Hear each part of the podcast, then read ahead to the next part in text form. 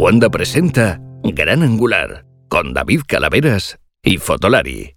Bienvenidos, capítulo 47 de Hola que hace. Eso significa que dentro de tres Hola que hace, que puede ser dentro de un año, ¿no? Al ritmo que vamos, llegaremos al medio centenar de Hola que hace. ¿Y qué hay que hacer? No sé, yo, llega al medio- yo veo un al medio centenar de algo. Veo un teatro lleno. Veo un teatro con un. no sé, liceo, una cosa así de. Algo, algo modesto en el auditorio algo así.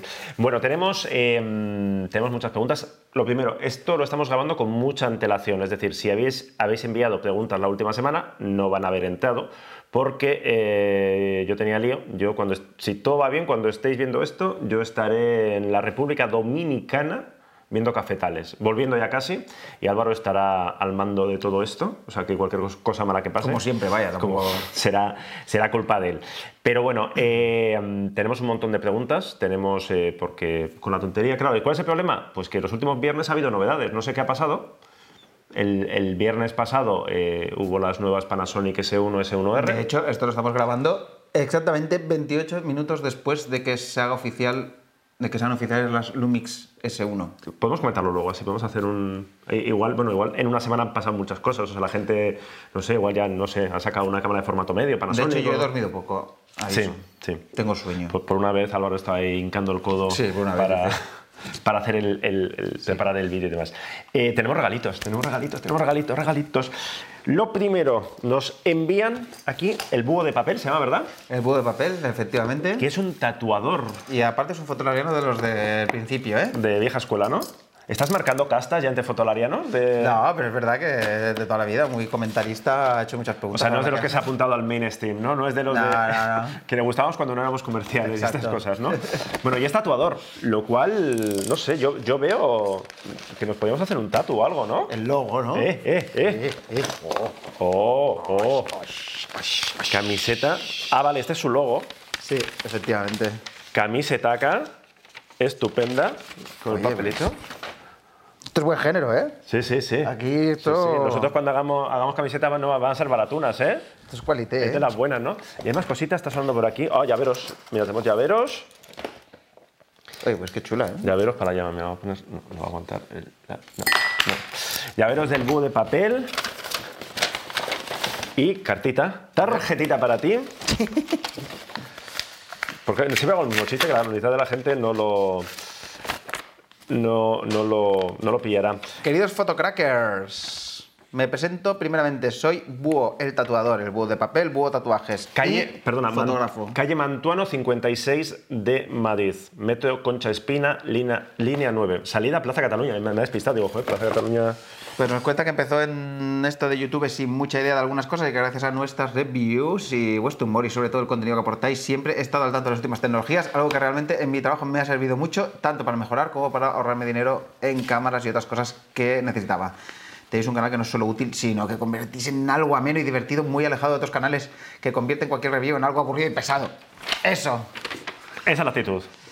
Y sobre todo aportáis humor, demostrando que se puede ser profesional y ofrecer un contenido genial sin perder diversión por ello. Gracias por lo de profesional, pero igual nos queda un poco elevado, ¿no? Somos profesionales, hombre. Sí. Sí, ¿no? Nos dedicamos a esto. Otra cosa, lo del humor lo puedo cuestionar, pero profesionales somos. Siempre de sinceridad y honestidad, nos hacéis divertidos, el consultorio es muy interesante. Ojo, qué bonito, ¿no? He Empezar así. participado varias veces, te lo decía yo, que este es uno de los de toda la vida.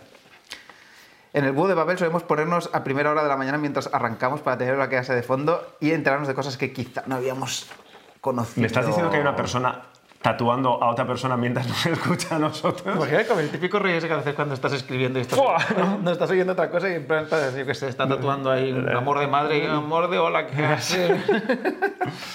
¿Eso significa que si un día nos queremos tatuar el logo o algo, mm, podemos hablarlo, no? Estábamos pensando en plan descuento para los fotolarianos en, en- en esta tienda de... Haces tatuaje, eh, micro, micro, micro tatuaje de pelo, ¿sabes? Eso que se puso- en Turquía, ¿no? Eso se hace mucho. Ahí. Podríamos hacer. Yo tengo que saber, la gente se tatúa cosas de fotografía, se tatúa cámaras, se tatúa. No sé, cuando eres ahí súper fan de una marca, te tatúas la marca de.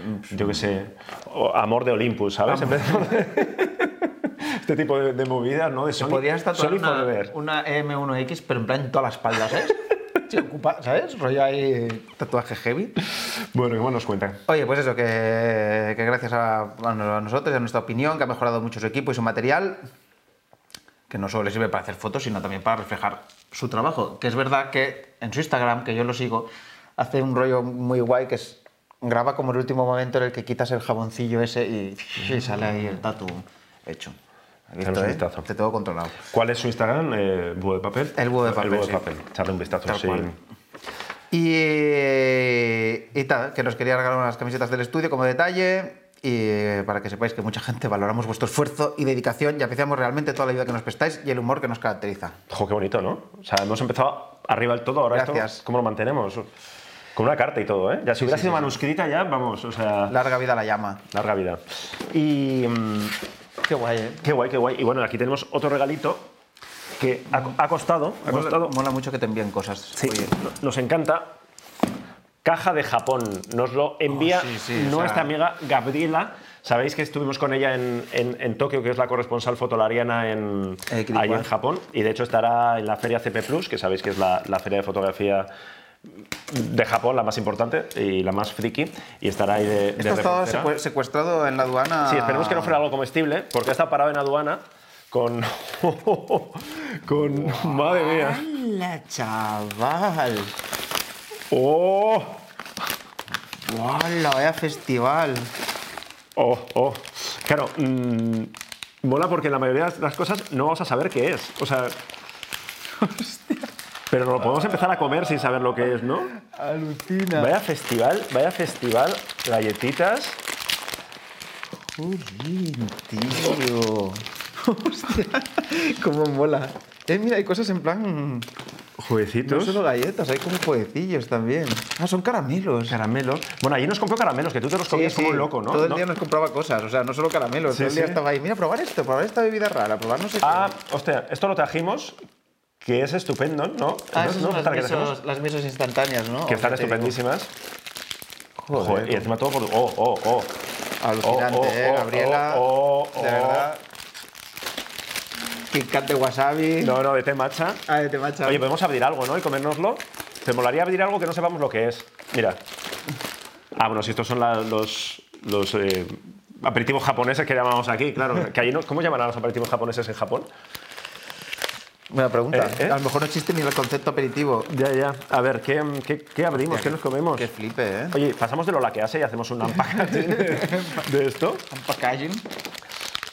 Es que, ¿qué pone aquí? ¿Esto será de comer? Hombre, sea, un Pikachu. Qué guay, ¿no? O sea, qué, qué divertido. bueno, venga, bien, vamos, vamos, mira. Nos quedamos con esto, que son como caramelitos. Venga. Ah, Oye, muchísimas gracias. Gabriela. Muchísimas gracias, Gabriela. O sea, es, eh, lo tuyo es ah, pero son de frutas, no hay algo así que pique de wasabi. alucinante, ¿eh? Pero son de frutas exóticas, ¿no? Sí, ¿no? Pero claro, no sabemos lo que es. Bueno, esto es una piña, ¿no? Una manzana, un, un no sé. A ver, no podemos comer porque tenemos que hablar y vamos a Ya, estar sí, mejor. proyectando. Sí, mejor comida. comamos un Kit Kat, ¿no? Esto sí podemos. Sabéis que en Japón eh, aquí los Kit Kat son de chocolate, mm, tal, pero allí es como una locura. Hay decenas y decenas de sabores, de wasabi, de alubias, de tal. Entonces es como típico cuando vas a, mm, cuando vas a Japón, pues eh, traerte ahí unos... De hecho en el aeropuerto suele haber estantes de, de- solamente dedicados a, a esto, a los Kit Kat. O sea que, mm, bueno, eh, ¿leemos alguna pregunta? O... Son muy pequeños, ¿no? Claro, son así como individuales. Emma, ¿quieres? ¿Quieres uno? ¿Quieres uno? ¿Eh? ¿Eh?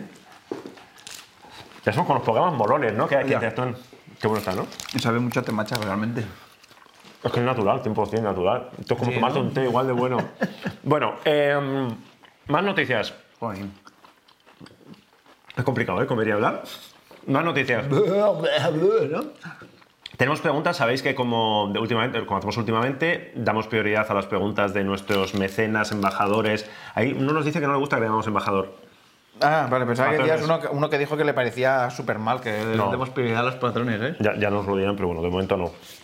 Entonces tenemos esas preguntas. eh, recordar que tenemos un programa de mecenato que siempre nos dice, decidlo en los vídeos, decidlo en los vídeos, poner los enlaces. Bueno, pues entréis en patreon.com barra fotolari, ahí estamos, ahí os podéis suscribir, podéis apoyarnos con lo que os dé la gana. De... Podéis optar a ganar eh, fantásticos eh, regalos. Acabamos de sortear un Loop Deck, la consola está para Lightroom, que se lo acaba de llevar un, un chico. Entonces, cada mes, lo que dijimos, para los, eh, los pat- mm, patrones Mar 2, los fotolarianos Mar 2, iremos sorteando cositas, libros, accesorios, cositas que nos manden. Más dos. En adelante. En adelante, sí, sí, o sea, esto es como... eh, y, y qué más, por cierto, hay un fotolariano que nos está ma- maqueando un canal de Telegram. Sabéis que Ah, tenemos un grupo de Telegram que es el grupo fotográfico más hiperactivo de España, yo Sí, creo. sí, sí, es flipante. O sea, que hay cerca de 500 personas Sí, ya. sí. Ríete tú del WhatsApp de madres y padres del cole, o sea... Sí, sí, pero, pero lo bueno es que hablan de fotografía. Sí, hablan sí, de fotografía, se dan ¿eh? consejos, enseñan no sé, fo- fotos. O sea, es como una especie de foro, pero con, no sé, muy bien. O sea, sí, muy-. Nosotros sentamos lo que podemos, pero es claro, es que a veces entras y mil mensajes sin leer. Y es como, madre mía, qué, qué locurón. Y nos consta, por cierto, que hay marcas que también están por ahí, ¿eh? echando, echando un ojo a lo que se habla y tal de, de, sus, de, sus, de sus productos. Espero que no se vayan a quedar los dientes llenos. Verdes, ¿no? Bueno, eh, ¿empezamos o, Venga. o hasta aquí, no? ¿O lo dejamos ya? Hasta luego, ¿no? Venga, empezamos. Ale, ¿Lees tú? Venga, yo mismo. Buenas noches, sumos sacerdotes de la Orden de la Llama. Me encanta. Soy fotógrafo de street y busco la mejor cámara para este género. Aunque soy un cinéfilo, no me interesa el vídeo. Necesito full frame o formato medio. Hola. Porque imprimo y expongo en grandes formatos y necesito el cuerpo estabilizado. Necesito que tenga wifi para disparar desde el pecho mirando por el smartphone. Y necesito que sea estanca. Joder. Hostias, necesitas muchas cosas. Sí, amigo. vida, ¿eh? o sea, tú quieres una Hassel con wifi, o sea, con... A ver, full frame, con wifi. mm, A ver, todas, las- todas, todas tienen wifi, eso no es problema. sí, que. A ver, lo de forma- lo de con, el cuerpo, con el cuerpo estabilizado, cállate. Formato medio es que ha dicho... Es- forma- estanca. Ha dicho. es- todo esto full- es- ha dicho full frame o formato medio. Estanca. Con el cuerpo estabilizado. Y con wifi. Mm, o sea, blanco y en botella, no. Se me ocurren varias. Sí, sí, pero quiero decir que no hay. Bueno, pues... So- Solo, solo las, las, to- todas las full frames sin espejo. Es decir, por el formato medio, olvídate. Porque Sí, no hay la, ninguna- la Canon, la Canon no está estabilizada. ¿De qué? La Canon EOS R no está estabilizada, por ejemplo. Ah, la Canon EOS R no está estabilizada. Estamos, dando, estamos dando por hecho que ha dicho sin espejo, no ha dicho sin espejo. Me refiero a que formato medio no. No, hombre, la... No hay ninguna estabilizada. No hay ninguna Habrá estabilizada. una. Sí, pero de, de 100 megapíxeles, De 100 sí, la, megapíxeles. la, la Fuji está... Pero vamos, no, no creo que vaya a ser como para llevar colgada. Eh, sí, Nikon Z7... eh, Soy canonista, dice. eh, me inclino por una sin espejo, pero atendería a vuestras recomendaciones de reflex. pues mira, la única sin espejo que no tiene no está estabilizado el cuerpo es la Canon. Porque digo que eres canonista. Las para, la Panasonic, ¿no? Las Panasonic que se acaban de presentar cumple todo lo que ha dicho. Sí. Y están... La eh, Panasonic, y aparte, si necesitas eh, imprimir gran formato y tal y cual, tienes 42 megapíxeles. También 47, tienes- 47. 47, también tienes la Sony A7R ¿Tres? ¿Con 42?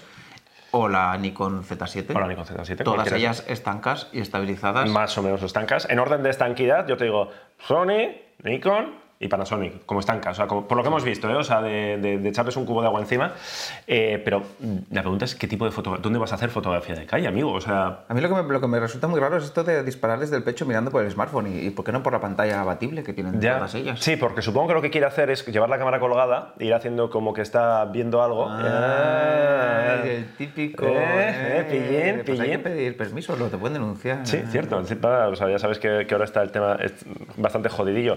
Eh, sí, cualquiera de esos. Y si no te importa una reflex, pues yo qué sé, cualquier reflex de formato completo. La, la Canon 5D Mark IV, la 6D Mark II, la Nikon D750, la ¿La D850. Nikon D750 está estabilizada? No, el ninguna de estas que he dicho está estabilizada. Ah, amigo. Vale, sí, ol- olvídalo. Bueno, la, No, no. la Pentax K1, Exacto, es que, es que reflex sí. estabilizada de formato completo solo está la K1, ¿no? Correcto, si no me equivoco, sí.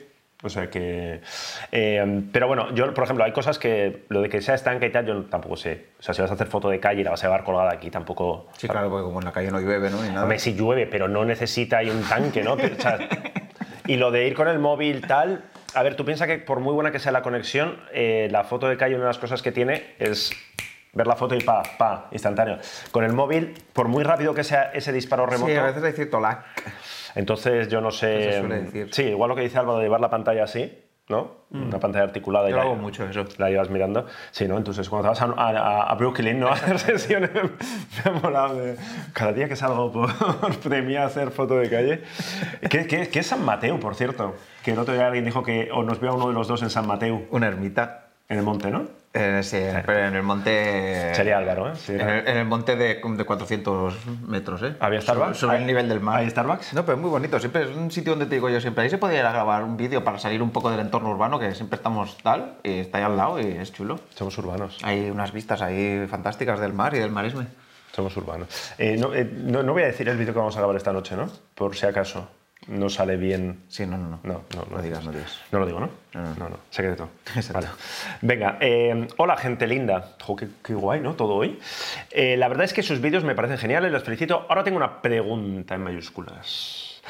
Tengo hace poco una XT3 y una XH1. Eh, la verdad es que si bien estoy contento, tengo ganas, tengo ganas de pasarme dentro de este año al formato completo. Hostia, o sea, te has comprado una XT3 que te la, te la has comprado hace poco y te quieres pasar a formato completo.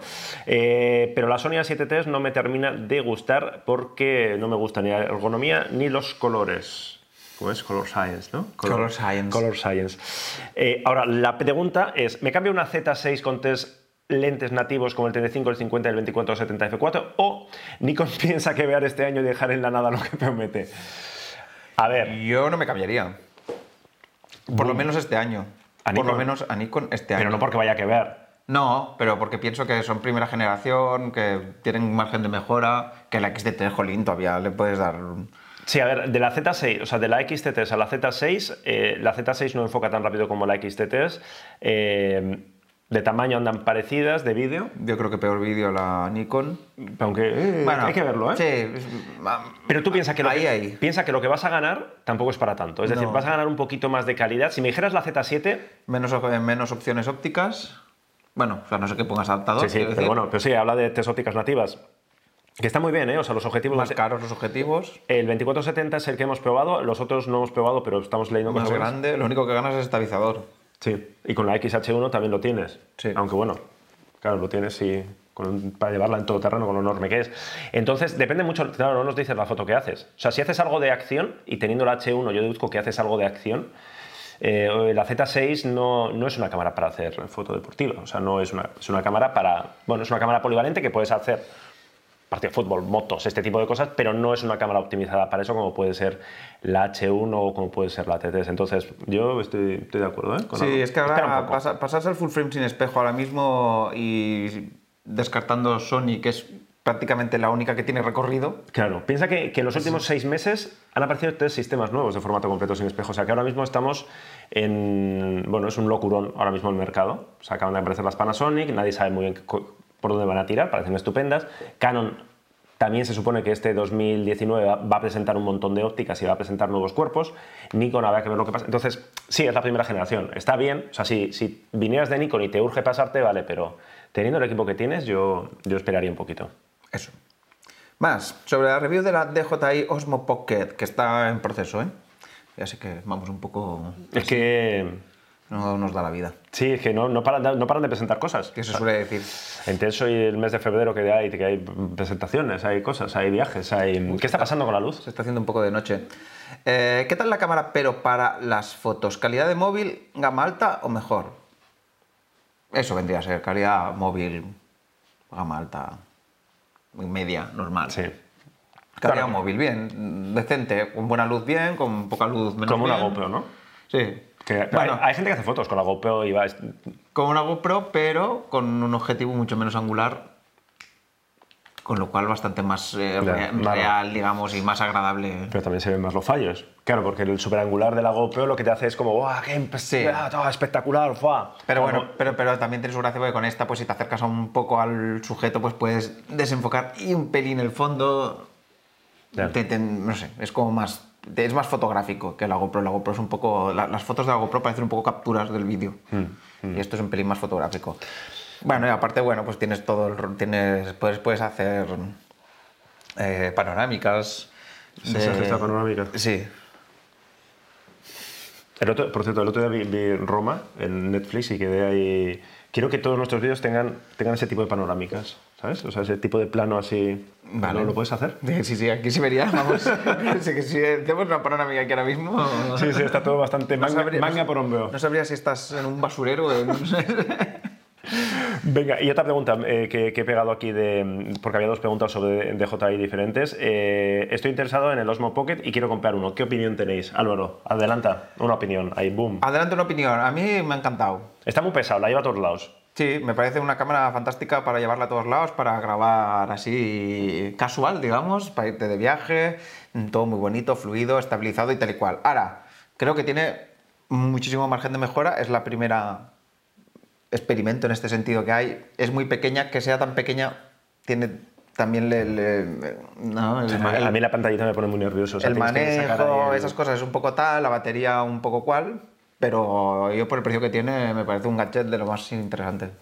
¿Y duermes con ella también? Porque la pones ahí en la cama y... Claro, es que hay gente que probamos las cosas bien a fondo, ¿sabes? Lo que te digo, no echamos cuatro fotos cinco minutos y luego miramos lo que dice el DP Review, ¿sabes? Correcto.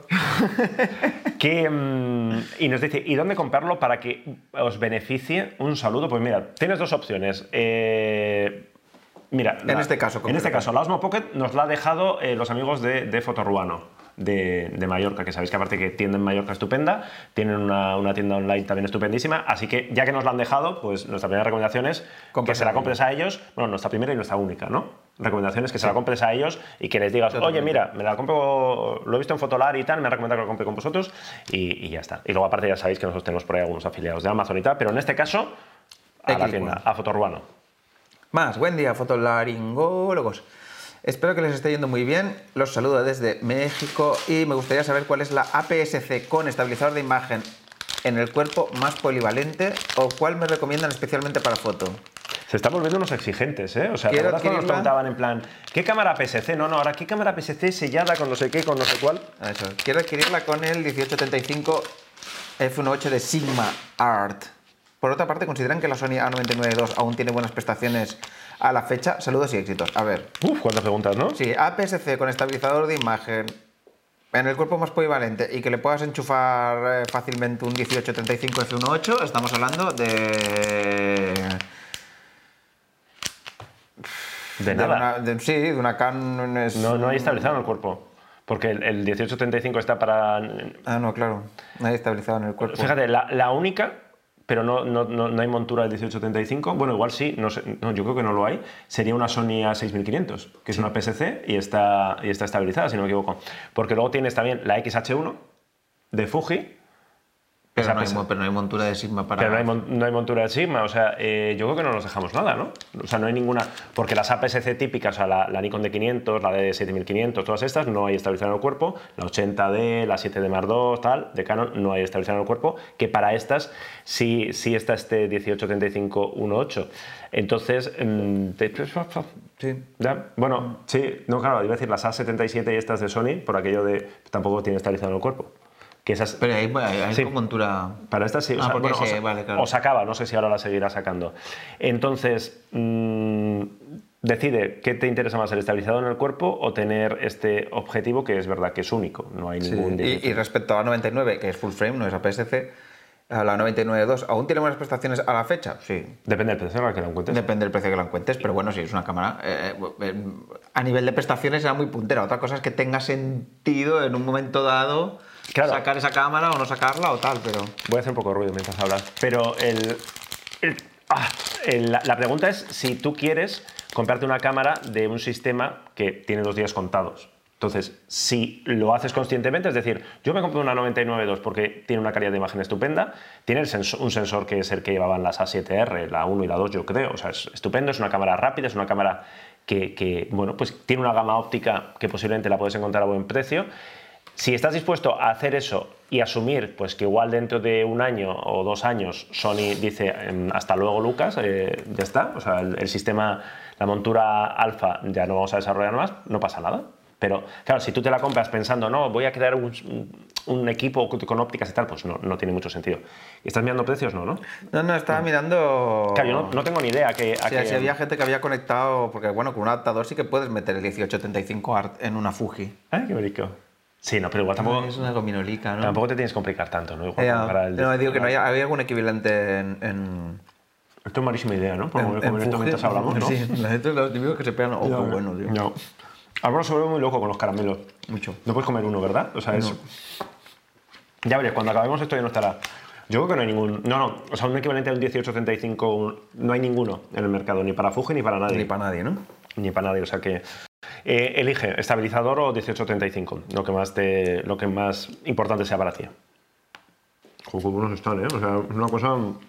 Por cierto, que nos hemos olvidado de poner la careta. Siento careta.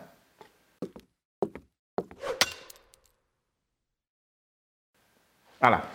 Eh, Qué desastre, ¿no? eh, sí. Eh, ¿Por dónde íbamos? Más. Yo, Leo. Venga. Eh, hola, ¿qué hace? Pregunta, igual es muy concreta, pero me gustaría saber qué duplicador, voy muy perdido, sería adecuado para mi Tokina 70-200 F4 estabilizado. Objetivo raro que encontré por 225 euros. No sé qué esperar de este objetivo, ya que no he visto, joder, la reacción No, sí, está tanto, mucho punto de Sí, sí. Ya que no he visto más toquina con estabilizador, ¿qué pruebas puedo hacer para saber el límite de estabilización? Muchas gracias por todo y sigan haciendo publicidad. Hay que llegar a los 500. Patrones. Eh, a ver, sinceramente, no tengo ni idea de, de du- duplicadores. Tú piensas que si te estás comprando un 70-200 F4 por 225 euros, mucho, mucho, mucho, mucho, mucho, no puedes esperar. Eh, igual meterle un duplicador tampoco es una buena idea. Sí, porque pierdes. O sea, piensa que va- vas a, per- o sea, vas a perder también luminosidad. En F4 o un 70-200, depende de lo que hagas, estás ya un poco en el límite. ¿No? Entonces, eh, necesitas más, más focal realmente, porque igual si necesitas una focal más larga, igual lo suyo es un 70-300, yo que sé, alguna óptica un poco más, más larga, pero que te la dé directamente, no un duplicador. Eh, no- de hecho, no sé exactamente cuál es el Tokina 70-200 F4 Estabilizado, ya, ya. estabilizado y por ese precio. Eh, porque veo que, es, que el, 70 el, el ATX sí está estabilizado, ¿no? Sí, sí. Eh, pero claro, está, está a 700 euros en tienda chunga, en tienda de esta de Hong Kong, con lo cual supongo que en España andará cerca de, de los. Si, si ahí cuesta 700, entonces yo no sé si es este. Será este, ¿no? Si es el ATX Pro, Bueno, igual lo he comprado de segunda mano. sabéis. algún segundo más, no sé. Y tal. Dios. Entonces, la verdad es que no, no lo hemos probado. ¿Cómo puedes saber el límite? Muy sencillo. Te pones a 200 milímetros, ya sabes que en teoría la, la regla es que la velocidad mínima a la que disparar es 1 partido la focal. Un 200, 1 partido 200. Te pones en prioridad de, de velocidad y empiezas a bajar pues a 100, a 50, sujetando bien la cámara y vas viendo las fotos de ahí hasta que, hasta que aguantes.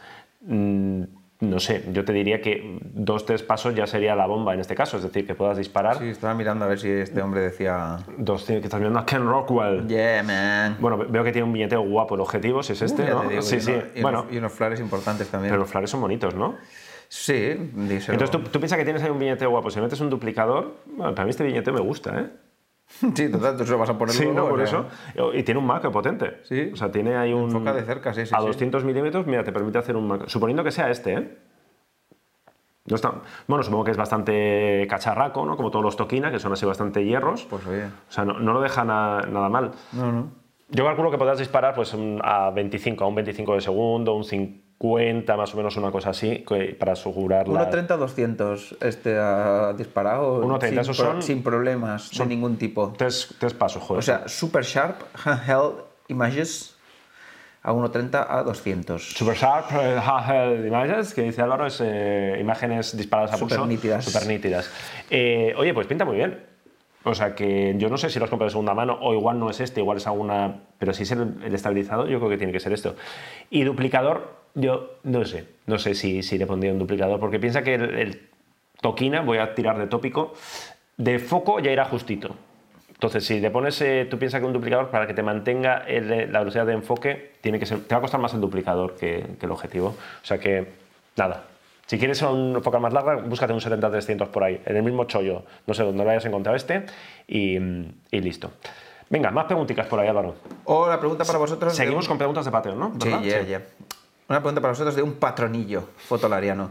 Tengo Sony A6000 encantado con esta cámara que solo uso para fotografía. Ya tiene sus años, eso sí, pero mm, ¿vale la pena pasarse a la A6400? Mejora la imagen, que quizás lo más importante, a lo que más importancia le doy. El seguimiento de enfoque ya sé que ha mejorado, según no sé, pero no sé si vale la pena para el tipo de fotografía que hago. Estás leyendo muy rápido. yo- me cuesta entenderte hasta a mí. ¿En serio? Sí. Me valdría la pena si Estás tuviera. yo. Vale. Me valdría la pena si tuviera estabilizador. Mis objetivos son fijos y sin estabilizador. Pero es que no tiene estabilizador. La No, a 6400. Tendrías que ir a la, a la 500. Eh, No, yo creo que no. Yo, yo no lo sé, mira, yo... eh, No. Tiene que llegar la cámara, estamos esperando que llegue hoy, porque en teoría... Pero es- no va a haber suficiente diferencia en calidad de imagen No. como para cambiarte la A6000 por eso. La, la diferencia es si realmente necesitas un enfoque mucho más rápido. Exacto. Y para vídeo, ¿no? También tiene más cosas de vídeo, la 5400. No, tampoco... Lo que pasa es que mejora un poco el rolling shooter y tal del, ante- del anterior. Y si, necesitas levantar la, la pantalla para verte Y no por tu micrófono, ¿no? y no poner tu micrófono. Es Eh, una renovación un poco... um, Estate atento, estate, estate atento porque ya te digo, yo si en teoría es la cámara que me voy a llevar de viaje esta semana, o sea, cuando estés oyendo esto ya me la habré llevado, así que posiblemente esté dando la lata por redes sociales diciendo qué tal, qué tal, si bien... Claro, si luego dice... eh, ah, Claro, para eso está la 6500 que me parece cara. Quizás un buen momento para pasar a la 6300 por bajada de precio. Tampoco ganarías mucho con la 6300. Ganas velocidad de enfoque. Velocidad de enfoque. Entonces, igual, yo esperaría a ver si realmente sale algún día la A7000 o algo similar. Claro, pero si, si está ahí con la... claro, igual es que quiere una cámara pequeña, no quiere una cámara como la... No, porque, pero porque para- la 7000 va a ser tipo... No, pero que Fujifilm. entonces será cuando la, se- la Ah, 6500 baje de precio. realmente pegue un bajón de precio. Entonces sí que tendrás el estabilizador y todo el rollo. Puede ser, sí. No es- eh, Se supone, mira, el otro día leí en, en Sony Alpha Rumors eh, que se supone que antes de junio llega esa A7000 o como se llame. O sea que eh, sí, de momento espera, ¿no? Sí. Joder, el mercado, Canon no te dijo que el mercado iba a caer un 50%, si es por nosotros va a caer el 90%, porque estamos diciendo a la gente que no compre, que espere, o sea que tampoco es que haya tanta gente dispuesta, dispuesta a comprar. O sea que, mira, por cierto, ya os- de paso os lo enseño. Emma, ¿me puedes acercar los objetivos que están ahí? Porque me voy a, me voy a llevar la A6400 y nos han llegado también unos, esa, esa funda, esa funda que está ahí. Muchísimas gracias. ¿Por qué tienen las pegatinas esto? Nos lo han mandado así, nos lo han mandado así. Son eh, unos objetivos que existen hace tiempo y que queríamos probar. Bueno, de hecho hay uno nuevo que están, todo el mundo habla maravillas, son los Sigma DN, que son los Sigma para, es una gama que tiene para cámaras sin espejo, que está disponible en montura Sony. Estos son para, espero que sean para Sony, son los que he pedido. Eh, Sí, para montura E, me, me ha acojonado, ¿eh? Porque he visto E, digo, hostia, para eh, las Olympus E no sé qué. Son muy monos, ¿eh? Sí, sí, tiene un acabado. Es una, bueno, son de la, de la gama Contemporary, que en teoría son, no son los top, los top son los ART, pero eh, yo he leído cosas por ahí del... Este es el 56. Son todos 1.4, ¿no? Sí, este es un 1614. Es para PSC esto. Sí. El 5614, fijaros, esto es un 56 más 1,5 por, te da un 70, 55, 70, un 80, una cosa así, 1,4. Y he oído auténticas maravillas, ¿eh? Y es, es baratito, no sé si costaba O sea, lo más, lo más angular que llevas es un, un 16. un 16 que es un 35. ¿no? Sí, te, te voy a hacer caso para que luego te metas conmigo Sí, 16. ¿eh? y voy a llevar solo ópticas fijas. ¿Estás orgulloso ¿A de mí me vas a hacer caso? ¿Te vas a hacer no, caso? no, ¿Te- no, te- no. Te vas a hacer que caso a ti mismo. Que luego siempre me vacilas. En plan de, Sí, no te- sí, claro, claro. No, en, en realidad me llevaré también el zoom que viene con la Sony A6400, que espero que sea el 18175. O sea que. El último día las pondrás todas en plan. muestras, muestras. Bueno, eh, jo, esto es un mercadillo ya, ¿eh? Más preguntas. Venga, soy un feliz pagador más dos. Me encanta que pagues con felicidad. Eso- Eso, eso es lo que mola. Vuestra felicidad es nuestro principal Exacto. objetivo. Que os ayuda a pagar vuestras hipotecas o vicios con mucho gusto. Eh, es un verdadero placer saber que según el último Hola que hace ya somos 200, 227 de hecho, ahora mismo, y Bueno, cuando vean esto, igual 250. que suba bastante con vuestro esfuerzo y dedicación. Muchas gracias. Y como de duda se vive, y aquí, he aquí un par de preguntas sobre cámaras. Acabo de comprar una Panasonic FZ2000 como segunda cámara de una Panasonic HCX1, que es una Panasonic de vídeo. Gracias a vuestro vídeo review prueba donde podemos contemplar el garbo y la armonía del Carl Lewis de Bilbao. es verdad que te hice correr ahí como un auténtico Así me llama. gañán ¿Con cuál era? ¿Con la FZ2000? Sí. No recuerdo para, el- para la cámara lenta. Ah, sí. Ah, ¿Dónde? qué mal corrías, de verdad. Era como si no hubieras corrido en tu vida, ¿eh? No, yo. En el, me par de, en el par de citadellas. Sí, es que esto fue muy en los albores, ¿eh? Sí, ¿no? De Fotolari. No soy runner, yo no. Sí, bueno, al loro con la pregunta. Esta cámara la voy a usar como soporte a dos Canon 70 y 80D para trabajos nocturnos. Yo solo he corrido delante de la policía, ¿sabes? Sí, de los grises. Y mi pregunta es, aplicando la, regla del 600 para foto nocturna, atención, la, regla del 600, ¿eh? ya empezamos con- a preguntarnos cosas que no sabemos ya. Ya. Se borra, este se borra, deja de pagar. Divido 600 entre la focal y me da el tiempo máximo de exposición. Ah, si el sensor es APS-C Canon, aplico el 1,6 de factor de recorte. Pero para el sensor de una pulgada de Panasonic, ¿qué factor uso para no pasarme con las exposiciones? Vale, o sea, la pregunta es, si una APS-C es un sexto respecto a un full frame, o sea, es un multiplicador de 1,6 respecto a full frame, ¿cuánto es una pulgada? ¿Cuántas veces, hostia, qué multiplicación de una pulgada? Pues no tengo ni puñetera idea. De momento voy a mirar esto de la regla de 600, que me deja bastante loco. Es que una pulgada debe ser como un cuarto de, de un 4 tercios, ¿no? más o menos. Vale, vale, vale, vale. Sí, sí, sí. Pues, pues confieso, confieso. Mira, esto está muy bien. Confesar las cosas que no sabemos. Yo nu- creo que nunca había oído la regla del 600. Tampoco, ¿no? claro, Supongo- nosotros foto- supongo- fotografía nocturna. Supongo que mucha gente está como, ah, no tienen ni idea, no tienen ni idea. Pero vale, vale, es para calcular la exposición en exposiciones largas en, en foto nocturna. A ver. Y lo que comentas, claro, mm, mm, mm, mm, claro, Voy a mirar, ¿eh? de una pulgada a formato completo. O sea, si 4 tercios es la mitad, eh, una pulgada yo creo que andará siendo la mitad de 4 tercios. O sea, igual por 4. Podría ser. Sí, o sea, lo, lo podíamos ver, o sea, lo podíamos calcular si fuéramos de 2,7 pone aquí. 2,7. Sí. 2,7x. Vale, pues, pues entonces... eh, entonces, claro, la, la cuestión es si tienes que usar esas, la focal convertida para calcular lo de... Normalmente sí, ¿no? Porque es como cuando es como con la regla esa que hablábamos de la focal, de que siempre hay que disparar por debajo. Cómprate un fotómetro. O- eso no estoy diciendo, que era importante. Cuando tú, Ah, sí. la regla esa que has dicho antes, de que hay La que uno partido la focal, sí. Uno partido la focal, hay que hacerlo con la focal convertida. Eh, bueno, hay discusiones con la focal convertida, ¿o no? Porque, a ver, porque... Hay que hacerlo con la focal convertida porque pon, pon uno- un, un- dispara a, a 1.100 con un 1.200 en cuatro tercios sin estabilizador. Hay un poco de trampa ahí, porque realmente, o sea, la foca- o sea, para un... No, para un Olympus... La focal, o sea, la focal es la focal. Otra cosa es el ángulo de visión que te dé el equivalente. Lo que tú, la focal de un objetivo no la Sí, varías pero, con el pero pero- pero el ángulo de visión que te da al final es lo que hace que la cámara trepide. O sea, es estar viendo a lo lejos lo que hace que la cámara trepide más. Tengo mis dudas, ¿eh? Ahora mismo tengo mis dudas ¿En de... serio me lo dices? O sea, Entonces, porque, eh, porque hay gente que dice que, que- que Olympus, que Olympus Panasonic se aprovechan de, de ese, es decir, claro que estabilizáis no sé cuántos pasos, pero tu 100 milímetros, o sea, tu 200 milímetros en realidad es un 100. O sea, con lo cual la velocidad de disparo ya es un 100, no es un 200. O sea, te estás zumbando ahí un paso. No lo sé. En cualquier caso, eh, cómprate un fotómetro, ¿no? Me acabo de quedar loquísimo. No, ¿para qué? Ya está. Que aplique, si, si con el APS-C Vale. lo hacía así, pues con el, con el sensor de una pulgada, pues lo mismo, multiplicas por Ahora me, 2,7. me estás haciendo dudar, ¿eh? Con lo de la focal. Hombre, yo no- yo no entiendo o sea, porque- porque nosotros, yo creo que tú- que- o sea, que- nosotros siempre lo hemos hecho con, eh, usando la, la convertida ya directamente. O sea, siempre que decimos que una Olympus o una Panasonic estabiliza en 4, 5, 6 Hombre, lo que pasos, se supone que hace que, que, que, que, se- que trepides más es que que te da un ángulo de visión más corto. Claro, que tus movimientos respecto al teleobjetivo pues se transmiten hasta ahí a lo lejos y entonces se multiplican y por eso hay que subir la velocidad y eso es igual Ya. en... ¿Qué debate más interesante? Sí. Siguiente pregunta.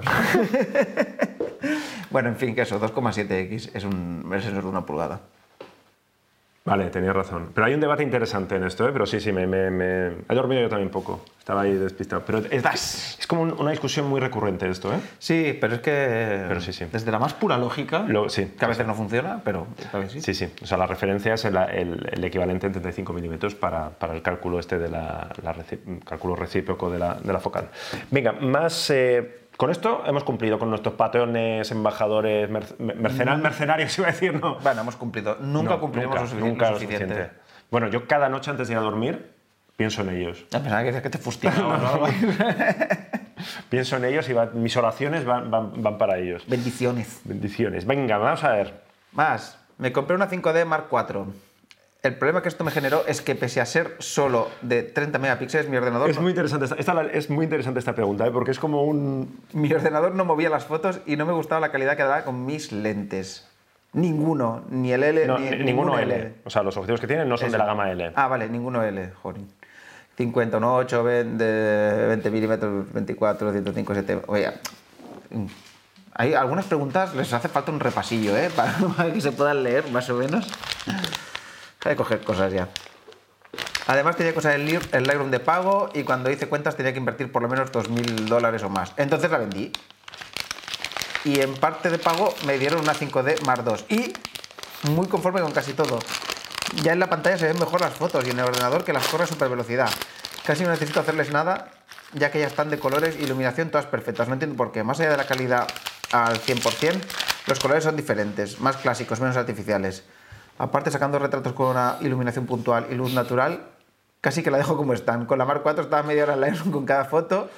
Recién edité 200 fotos de la Mark II y en dos horas solo reencuadres y algo de nitidez. Puede ser que más tecnología sea para peor ¿Soy yo que no puedo con la tecnología nueva? ¿Algo noto esto que veo? Postdata. El enfoque de la Mar 2 es malo, pero para hacer sociales una maravilla y fotos hermosas, naturales. ¿Por qué Fotolari? ¿Por, qué? es toda una mentira y me queda esta cámara para siempre y me quedo con esta cámara para siempre. Algún día quisiera un 35 o 85 de los baratos y nada más. ¿Por cuá? Guay, ¿por qué? Amigo.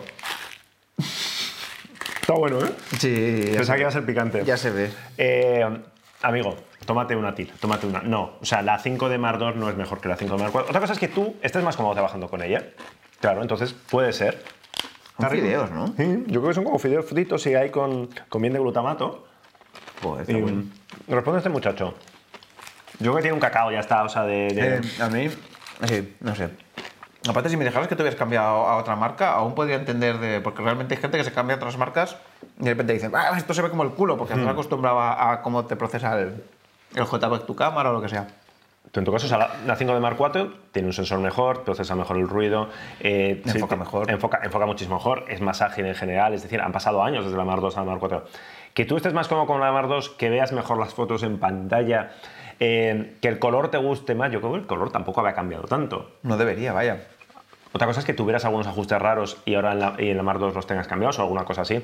Pero vamos, no- es que no tenemos respuesta para ti, amigo, porque. No, es que no lo hemos notado. Pero es un clásico, ¿eh? O sea, es un clásico que se da en, en los dos extremos. Gente que una cámara que ha usado toda la vida de repente dice que está perdiendo calidad, que se le está desgastando el sensor, es decir, que lo- la calidad de imagen que antes nos parecía estupenda, de repente es como, esto es una mierda, no nos sirve, que es como, no, sigue siendo la misma. Lo que pasa es que tú igual te has vuelto más exigente o has visto fotos de otras cámaras y tal. Y este caso que es un poquito más raro, que es pasar a una cámara nueva y decir que estabas mejor con la anterior. En todo caso, amigo Iker, Suelta el cúter que me da miedo. en todo caso, hay una reflexión interesante aquí que es del rollo, no puedo mover las fotos, eso sí que me interesa. Y, y una reflexión interesante en el sentido, es que igual no me hacía falta la... Eso, eso, ahí, de- eso o sea, ya lo dice, ¿no? Dice, enfoca como el culo, pero oye, yo para hacer sociales y tal y cual, pues estupendo, me todo bien. Y mi ordenador corre, Entonces, las, ¿para qué te compraste la Mark 4? corre las fotos que lo flipas. ¿Eh? ¿Para qué te compraste la Mark 4? Ya está, sí, claro. O sea, comprarse una cámara más potente, que ocupe más, eh, las fotos ocupen más, es más grandes, pues requiere un ordenador más potente, bla, bla, bla. Conlleva una gran responsabilidad, ¿no? Sí. Como ser Spider-Man. Exacto. Eh, tenemos por aquí una careta de Spiderman que no se ha querido poner, ¿eh? No sepáis por qué, porque es un rancio. Más. Eh, ¿Cómo vamos de tiempo a todo esto? ¿Cómo vamos de tiempo, Emma? ¿Cuánto llevamos? Puedes hablar, no pasa nada. 45. 45, 45 minutos, no está mal. minutos. Ah, bien. Va, pero nos quedan chuches aquí para dos horas, ¿eh? O sea ¿Dónde, que- eh, pregunta, ¿dónde van las preguntas de la casa? Bueno, hay que poner esa pregunta, ¿no? Una vez ya. Ahí, donde- donde lo has hecho, ahí van. Bien. Vale, me dedico a la grabación de vídeo de todo tipo, comerciales, Ah, esto institucionales. es para ti, yo voy comiendo. Eventos sociales, bodas, noticias, un poco de todo. Trabajé un tiempo en televisión y ahora que soy independiente me compré una Lumix G80, G85. Se llama G80 en Europa y G85 en América, ¿no? Y me funciona muy bien. Tengo el 1260 que viene y un 25-1.7 con el que grabo la mayoría de las cosas.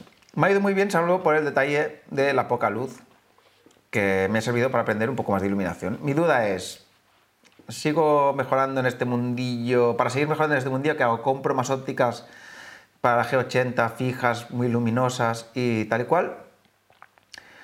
O, O a 7S o a lo ve- 7S2. Sí, lo vendo todo, bla, bla, bla, bla, y me paso a la 7S2, que aquí en precio ha bajado considerablemente. En En, México mejor, ha, bajado de precio y tal. Presupuesto, ninguno. Mis opciones es ahorrar y comprar ópticas o el Metabons o vender la Lumix y comprar la Sony A7 II. A ver, es Esto que... es tuyo, Álvaro. Es interesante lo que dice, que bueno, pues ha- que ha aprendido a iluminar, ¿no? O sea que... De todas maneras, con un 25-1.7, o sea, mucho más que eso, de luz no le vas a dar a la G80. Ya, o sea, sí, esto es así. sí. O sea, el límite ya, lo, ya, lo has, ya has llegado, Bueno, hay algún 1.4 por ahí, eh, vamos. Olympus tiene algún 1.2. pero es Ya, Sí, sí. despreciable, ¿no? Sí, sí. Estamos hablando de... O sea, tú ya sabes cuál es el límite de la G80. Hmm. No lo vas a mejorar con... con- Sí, no, no es una cámara para trabajar con poca luz. No. Vas a tener, que si- obvia- obviamente, si compras ópticas más luminosas, pues te puede salvar, eh, pues eso. Nosotros la usamos, ¿eh? es la que tenemos como segunda Ah. cámara y la que me llevo yo a veces para grabarme los vídeos. Te puede salvar un paso, dos pasos, eh, como muchísimo. Hmm. Pero, pero la limitación esa va a estar ahí siempre. La A72 es la 7S2, pues Claro. Es que, la- o sea, estamos comparando una cámara que no está eh, pensada para vi- ni vídeo ni foto nocturna con una que está específicamente diseñada para vídeo nocturno. es decir, vers- versatilidad con la 7S2, toda la del mundo. toda la del mundo. Ahora, Claro, o sea. eh, si quieres tener un 1260, algo similar a un 1260, es decir, 24-120 eh, F284, ¿no? que es el 1260, y un 25-17, es decir, un 50-17 en, de, de momento. eh, en Sony, no sé si lo hay, y si lo hay, vamos, no, no, no, no, no, el equivalente no hay. Lo- vas a tener que vender los riñones. Con tanto tele, pues tienes el 2405 F4, que son 1.500 euros, 1.000, 1.000 y pico, entre 1.000 y 1.500 euros. Eh, las ópticas fijas, las GM, son estupendas, pero son bastante caras. El 5018 es un poquito más barato. Tienes cosas de Samyang, baratas a 2.8.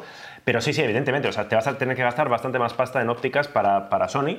O sea, bueno, de- decide tú si... Claro, dices que no hay presupuesto. Si no hay presupuesto, yo creo que... Claro, pero lo que dices del Metabons, dices, ah, pues prueba un Metabons. Hay, hay algunos Metabons que, Ya, los que tienen Que te dan un- el 0, co- por Sí. 0, no sé cuánto, ¿no? O sea, Que que, te da- que que da más luz en teoría. mm, que te dan un poco más. ¿Cómo lo pero- hacen, por cierto? ¿Magia? Pues no tengo ni idea, la verdad. Muy interesante. ¿Sabéis lo que hablamos? No son eh, adaptadores que aparte de adaptarte una óptica para otra óptica, Tienen lo que te hace tienen es te- lentes propias y tal. Te hace lente, te hace, consigue que entre más luz, lo cual a mí me parece como, ¿cómo haces que entre más luz, no?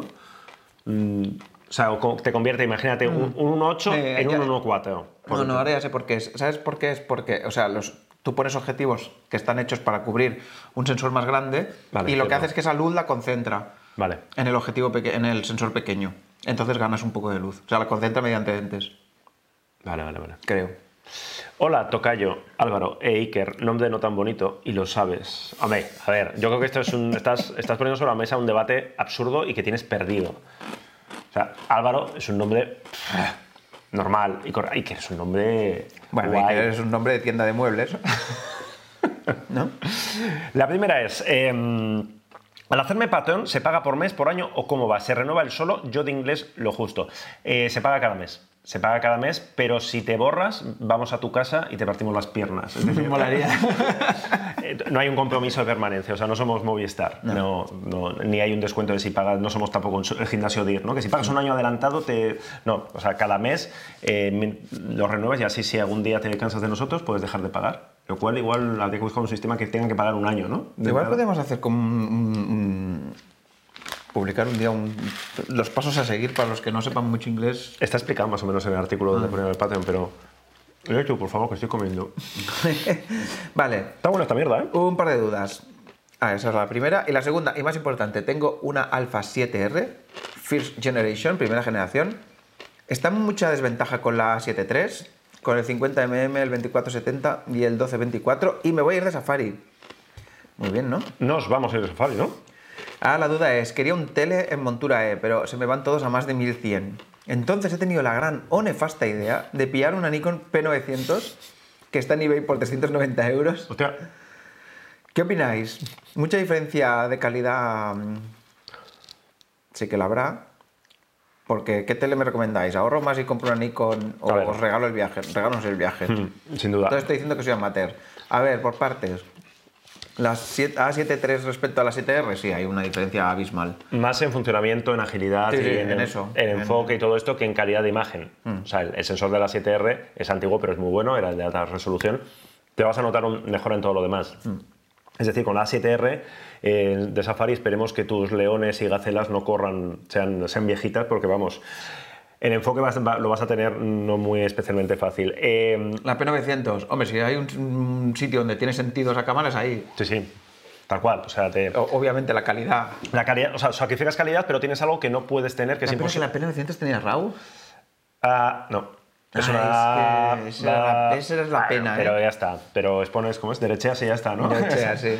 Eh, bueno, pero vas a tener una cosa que no lo puedes. O sea, que con la Sony es imposible. Un- Sí. Porque esta llega a un 2000, ¿no? Si no me equivoco, es un 24-2000, si no me equivoco, la P900. Y esta es la que tiene. La P1000 es la que tiene hasta 3000. Aquí igual. No existe un 2000 para formato completo. O si sí, no. Pero no. te vas a quedar con todo el mundo, estará todo el mundo ahí, con sus cámaras ahí, con sus móviles del rollo, y el león se va a ver ahí. Y tú vas a verle ahí las ojeras al león, o sea que sí, esperemos que no se mueva mucho. Entonces sí, es, me parece una buena combinación. Llévate eso para tele, en plan de, para, para, para fliparte un poco. Es que efectivamente un tele para Sony E, Es que no, o sea, ¿qué te vas a, qué te vas a dar? ¿El 400? El 428, que es lo más potente que tiene, que cuesta, no sé si son 8.000 euros, no, 4.000, 5.000 euros, no sé, bueno, una burrada, 8.000 euros, no lo sé. Y es pequeño y ligero entre comillas, pero es un o sea. Sí, porque si no, a lo máximo que, que sería un 200, como mucho. Mm, Sí, y aún así el- sería un pastón, seguramente. El ¿no? 70-200, sí, sí, es que no, ya te digo que no, no tiene, no, tiene, no tiene mucho sentido. Eh, una pregunta, bueno, más que una pregunta, una, esto es una disculpa por una persona, Ismael, mm, Ismael José Oliver Fernández, que nos escribe de Cartagena y que nos ha escrito 500 veces haciéndonos una pregunta y encima que nos quería enviar un, un- un recuerdo de Cartagena, unas tazas. Y amigos, somos, somos, un, somos un fucking desastre con, con el correo. Tenemos muchísimos correos a lo largo del día y no podemos, o sea, entre que no podemos responderlos, algunos se nos pasan, los tenemos eh, eh, apartados, los tenemos eh, guardados ¿no? para responderlos, pero no nos da tiempo y que luego cuando hacemos las preguntas de hora que hace, pues no, no entran todas, eh, se nos ha olvidado totalmente darte la dirección y, contestarte, o sea que y estás enfadado, nos mandas un poco, un poco a paseo con toda la razón del mundo, ya lo sentimos, si a alguien más le pasa, eh, lo sentimos. Es otra cosa, los que nos enviáis eh, mensajes muchas veces por Instagram Stories y demás. Bueno, Álvaro intentas, intenta leerlos, intenta seguirlos, pero muchas veces no nos llegan. O sea, las preguntas. Hoy le he dicho que teníamos que en, el- en la carpeta que tengo, donde voy separando los mails de hora que hace, hay un 400, eh, 400 correos sin leer. Claro, pensad que tendríamos que hacer una hora que hace de más de una hora cada semana. Ah, ¿Será la Sony? ¿Será la Sony? Eh, tendríamos que hacer una hora que hace cada semana más de una hora para poder estar al día y no, no podemos hacer. O sea que no, no os enfadéis mucho. Mira, voy a, mientras abrimos la puerta, voy a leer a ver exactamente lo que preguntaba y, y te intentamos contestar. Eso.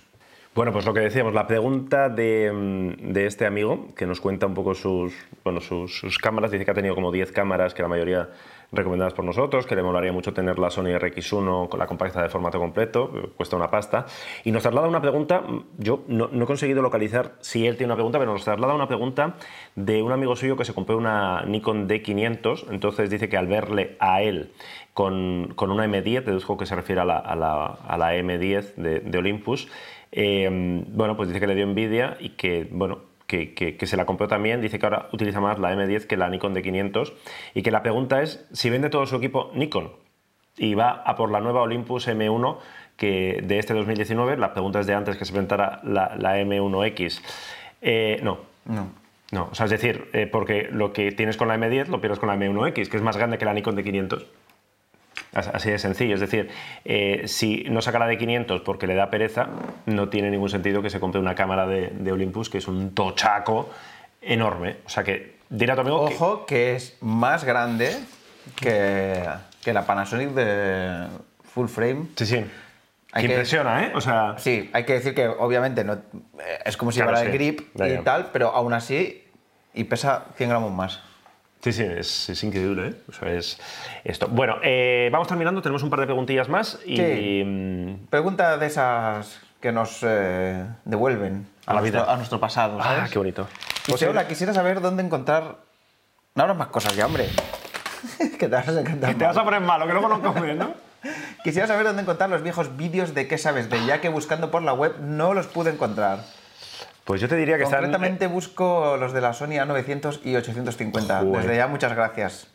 Qué bonito es, ¿eh? La 900 y 850. Pues supongo que estarán en el disco duro de- en el garaje de alguna persona. Sí. Si quieres te damos la dirección. ¿Sabes qué pasa? vas a tocar que- el timbre. sí, había, o sea, durante mucho tiempo, esos, los- nuestros vídeos, como nosotros empezamos antes en la era pre-YouTube, ¿Cómo pues- nos gusta decir esto? eh? nuestros vídeos iban a una especie de servidor propio, nuestro y tal y cual. Ahí, desde ahí se, se incrustaban en De ahí, los, al, de ahí al mundo. en los artículos y, y tal. Luego fue pasando el tiempo y cuando mm, ya YouTube eh, había gente haciéndose millonaria y tal, alguien dijo, hombre, pues igual a lo mejor tendríamos que ir a YouTube o así, pero no.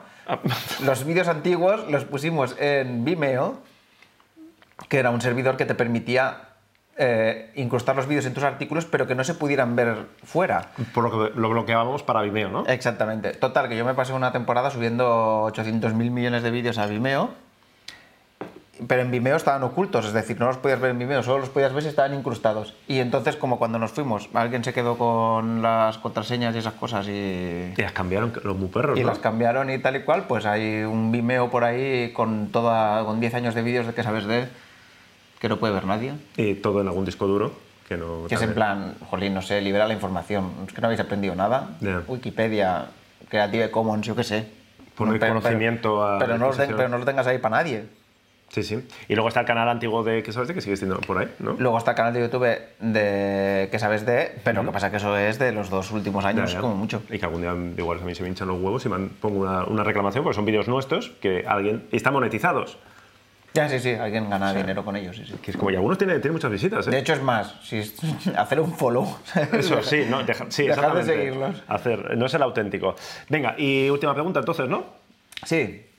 Soy fotógrafo de naturaleza y vida salvaje. Ah, no, duda- esta no es la última. La última es otra, que, que has dicho antes, la de Nikon 1, que era muy curiosa, ¿no? Ah, bueno, ¿O no, pues, la has- no la has copiado? Pues que hacemos dos, entonces sí, Venga, sí, la he dos, dos, va, Venga. va, va. Soy fotógrafo de naturaleza y vida salvaje. Mi duda es sencilla o no tanto. A7 III o XT3. Obviamente la calidad del sensor en cuanto a nitidez y color para mi fotografía es fundamental, además de la posibilidad de recortar y reencuadrar a posteriores sin pérdida de calidad. El, factor no es un fa- el vídeo no es un factor relevante. Y por cierto, para el bilbaíno vengo de una SLT A77. Mola porque es como, ¿qué pasa? ¿Qué, pasa, no? A ver, yo creo que para naturaleza. Hombre, la XT3 tiene. Te, te he visto ahí, o sea, me queda como...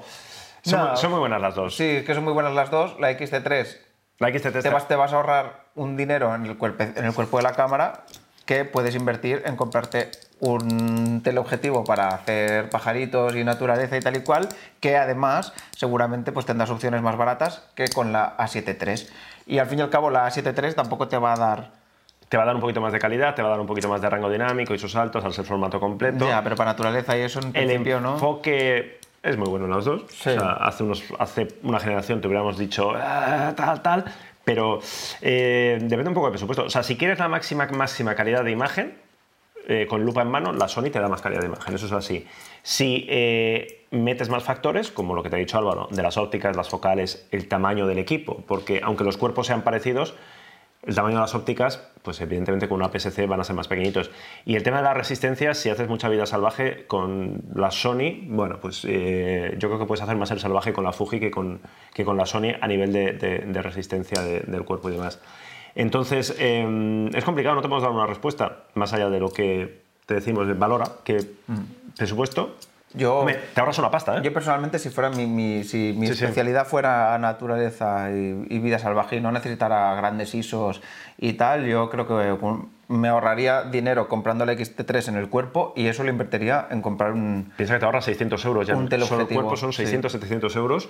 Y luego en las ópticas también te vas a ahorrar dinero. Porque para Fuji, el, eh, Fuji tiene, una, tiene muchas más gamas que Sony, que Sony tiene ópticas muy, muy buenas, pero muy caras la mayoría. Entonces, sí, vete a por la Fuji, hombre. Y a mí casi me gusta más de... De rollete, ¿no? De, De rollete, De, de color, col- claro. color. El color sí. Yo creo que si no te vas a matar luego con los RAW y tal, el Además, color precis- directo. precisamente... eh, Color Fuji- Science. Sí, aparte Fuji tiene todas las emulaciones de... que hay algunos que para naturaleza son muy chulos. Peopias, Belvias y todas Sí. estas cosas, sí, sí, que sí. tienen el rollo ese verde que para cuando haces cosas así... Pero ya está. A por la Fuji. Venga. De nada, y, Fuji. eh, pregunta final. Ah, esta sí me gusta. Hola amigos de Fotolari. Hablando de sin espejo de Nikon, ¿por qué no se habla de la Nikon 1? Completamente, concretamente yo tengo una V3 con el adaptador a montura F. Hostia, eso molaría verlo, ¿eh? Sí, sí. Y estoy muy contento. También es cierto que mi tipo de fotografía es casi monotemática, pero para fotografía de acción, desde mi punto de vista, le da un repaso a cualquier reflex o sin espejo del mercado. Bueno, a cualquier, cualquier tampoco. Pero bueno, podéis ver mis fotos en Flickr para ver si mi, comenta- si mi comentario es acertado. Em, a ver, ¿por qué no hablamos del sistema Nikon 1? Porque es un sistema que está muerto. Bueno, dice que a estas alturas supongo que sería una locura hacer una review de una Nikon 1 V3, pero como que sois bastante locos. Yo tengo que decir que llevo diciendo a Iker Sí. mucho tiempo que hubiera sido una cosa muy graciosa con la- el lanzamiento de las Nikon sin espejo haber vuelto a hacer un review de, de una Nikon 1. Primero, habría que conseguirlas, Sí, que no sé dónde.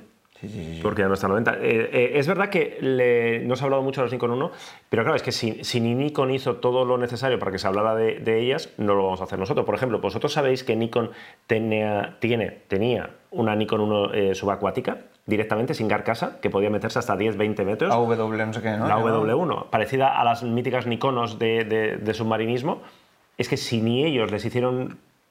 Joder, claro, sí, sí, mi- mira el desenfoque del fondo, claro, porque esto le, le metes un...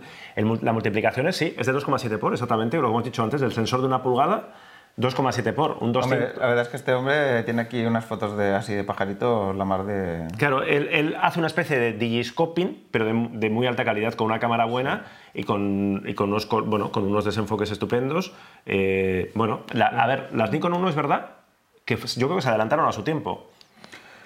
Pusieron eran, un eran sensor... cámaras interesantes en algún aspecto. Eran las cámaras más rápidas del mercado. En enfoque, eh, el enfoque era rapidísimo, las ráfagas disparaban 40 fotos por, por segundo, que No, recuerdo. no, hubo una que... de- ah, hubo, hubo una, una J o no sé qué, que tiraba cierto. 50 RAWs por segundo. Que se podía hacer 4K. Pero solo 50 RAWs, ¿sabes? O sea, tiraba eso, 50 fotos en RAW. Entonces había gente que lo que hacía era... Eso te daba para hacer eh, dos segundos de vídeo a cámara lenta, o sea, 25p, en vez de a 50, 25p, dos, dos segundos de, de vídeo en RAW, a 4K. Y había Claro. gente que se dedicaba a sacar Cachitos. cachitos de, un- de dos segundos. Y montabas. Entonces, eh, sí, bueno, es un sistema que yo creo que no se acabó de entender, que Nikon tampoco lo supo, lo supo vender demasiado y que ahora, bueno, pues con la llegada de las Z ha quedado, ha quedado tal. Para lo que tú haces, estoy viendo, joder, las fotos están, están estupendísimas. Sí, sí, o sea, la verdad es que sí. Sí, sí, además, claro, te da unos desenfoques de, de- de- de fondo estupendos. Pero bueno, tomamos nota ¿eh? de la idea porque ahora, mira, ahora me, me, ha- me ha molado ¿eh? lo que, No, no, aparte en VIX que me, me gustaría probar Por- específicamente esto. con un adaptador, con Nikon F. Sí. Yo creo que ya hay- hay gente que lo usa, ¿eh? para pajaritos y tal. Yo, o sea, si tuviera realmente perspectiva de marketing y estas cosas, pues no estaría aquí contigo, ¿no? Correcto. Que estaría haciendo algo interesante. Pero yo siempre tengo como mis ideas locas. Y yo en la época esta de, inquietudes. en la época esta de las Nikon 1, que acuérdate que también estaban las Pentax Q, Correcto. que las Oh, Pentax Q eran qué loco. cámaras de objetivos intercambiables con sensor de 1.16, ¿no? Las últimas sí, las- porque al principio eran de 1 partido Sí, 2,3. O sea, sí, con sí. sensor súper pequeñito, pero con ópticas intercambiables. Pues a mí siempre me hubiera hecho gracia que alguien hubiera hecho un paquete en plan, mira, te doy esta cámara de objetivos intercambiables con tres ópticas. O sea, un zoom Claro. loco, un super angular y tal, y, y como para, ju- para juguetear, porque joder, con las pentas... mm, Sí, sí, Eran- eran, eran eran muy divertidas, eran muy divertidas. Sí, lo que pasa es que en su momento ellos, a las marcas ninguna lo plantea como algo divertido. Todos Ya. ellos, no, es una cámara... Claro, en teoría las Nikon, Nikon tenía la gama S, si no me equivoco, y la gama V. La V la vendían como casi como profesional, o Sí, sea, sí, eran sí, cámaras de... eran cámaras de 800 euros. Sí, sí, eran cámaras caras, algunas llevaban visor electrónico incluido, otras visor electrónico opcional. O sea, bueno, no sé, no es un sistema que es un sistema que algunos criticaron muy a lo loco desde el principio y que, bueno, yo creo que tenía su público. Lo que pasa es que ahora ya, pues eso. Pero bueno, tomamos nota, ¿eh? Sí. Va- vamos a rebuscar porque igual en alguna tienda, Y fueron pioneras con el tema del sensor de una pulgada, que... por ejemplo, antes de que las compactas apuntaran ya- a la pulgada. Claro, lo que pasa es que en aquel momento todo el mundo comparaba la pulgada con el formato completo y decía, joder, qué pequeñito, ¿no? Pero bueno, o sea que... mm, Oye, por cierto, antes de despedirnos, ahora sí despedimos. El otro día me dijo un amigo que su hijo nos veía. O sea que, Joan, si nos estás viendo y que, que- y que quería darnos dinero y me mandaba un mensaje en plan, plan de que tengo- no, quiero dar, no quiero que mi hijo os dé dinero. O sea que, Joan, convence a tu padre para que, para que, se, haga, para que se haga suscriptor. Claro. Eh, nos vemos en no sé cuándo, próximo la que hace, mandarnos preguntas si sois eh, de Patreon, ya sabéis dónde tenéis que hacerlo, si no, como siempre, al mail. Y nos quedamos aquí comiendo chuches, ¿no? Hasta morir reventados. Exactamente. Hasta próximo la que hace. Hasta luego.